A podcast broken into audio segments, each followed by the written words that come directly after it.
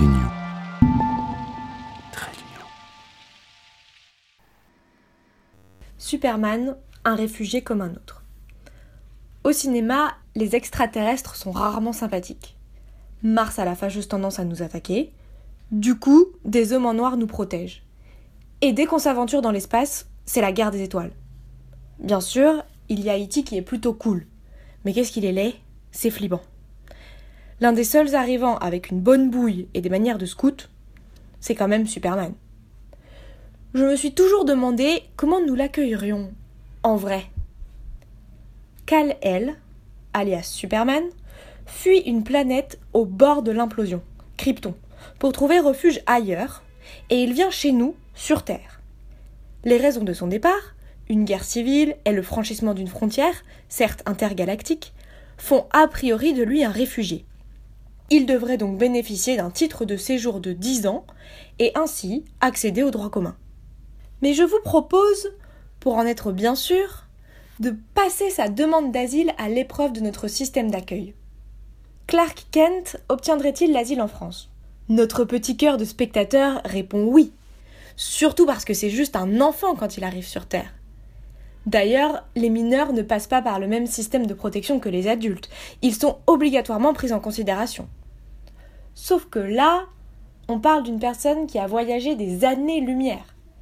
D'un point de vue administratif, c'est donc le dossier d'un très très vieux majeur et non pas celui d'un enfant qui est déposé devant l'administration française.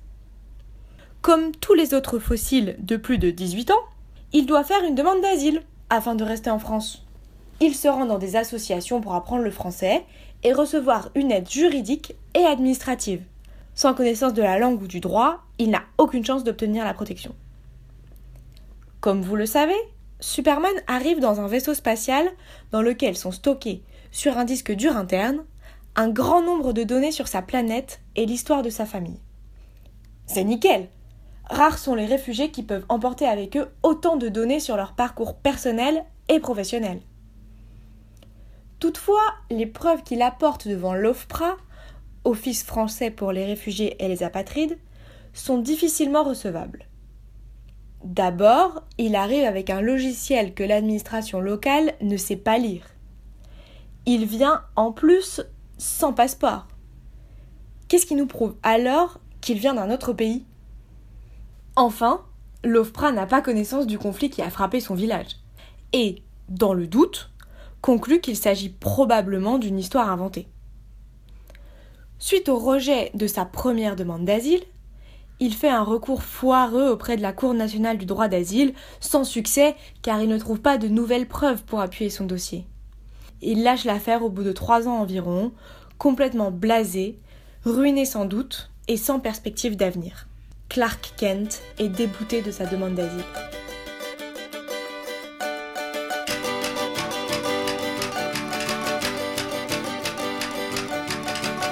A place to us secretly to the castle of the sea.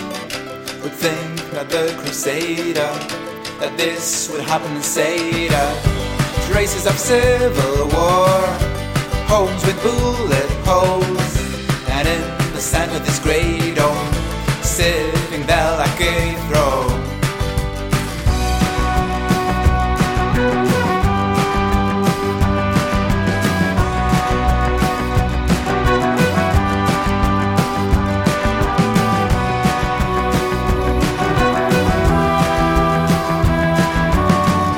So what if the country explodes? There are many things she deplores. Threatening politicians, kids who play with fake guns. One of the two young girls despises miniskirts. But circle around, sorry, we've got to go, we're sorry.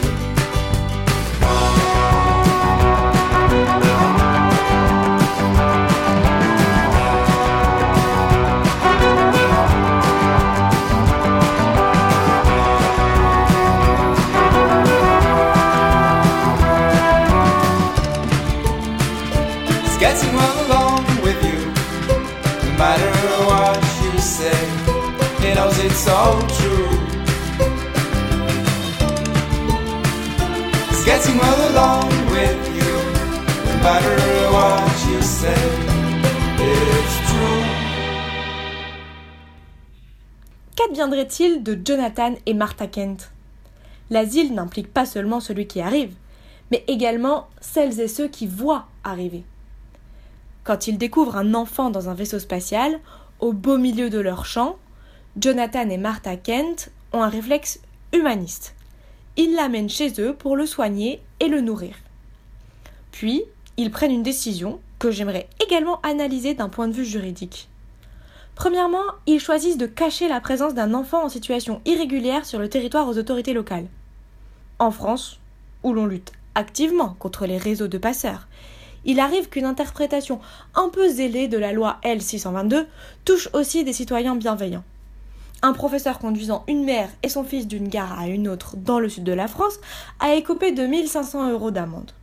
Martha et Jonathan, eux, ont carrément caché une personne pendant plusieurs années. Je vous laisse imaginer la sentence. Pire, ils vont jusqu'à inventer une identité à cet enfant, en falsifiant les documents d'adoption. Les scénaristes ne rentrent jamais vraiment dans le détail de cette partie et c'est bien dommage. C'est sans doute le plus grand exploit de ce comics.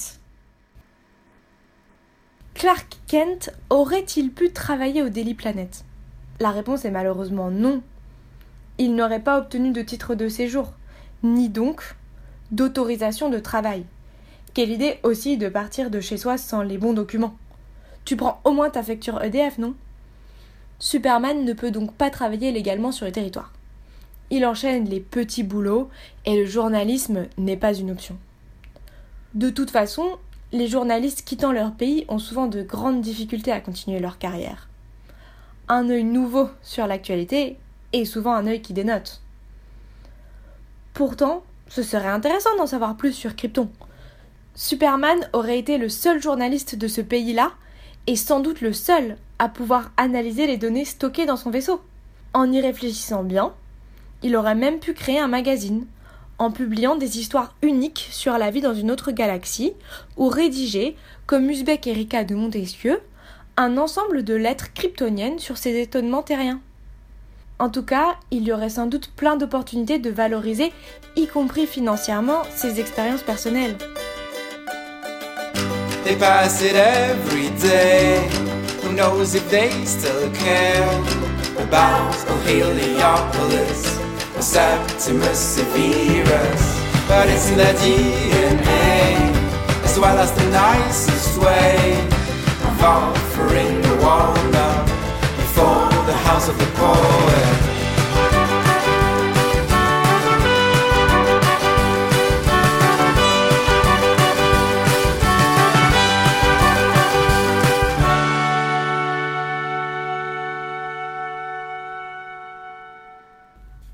Superman respecterait-il les valeurs de la République?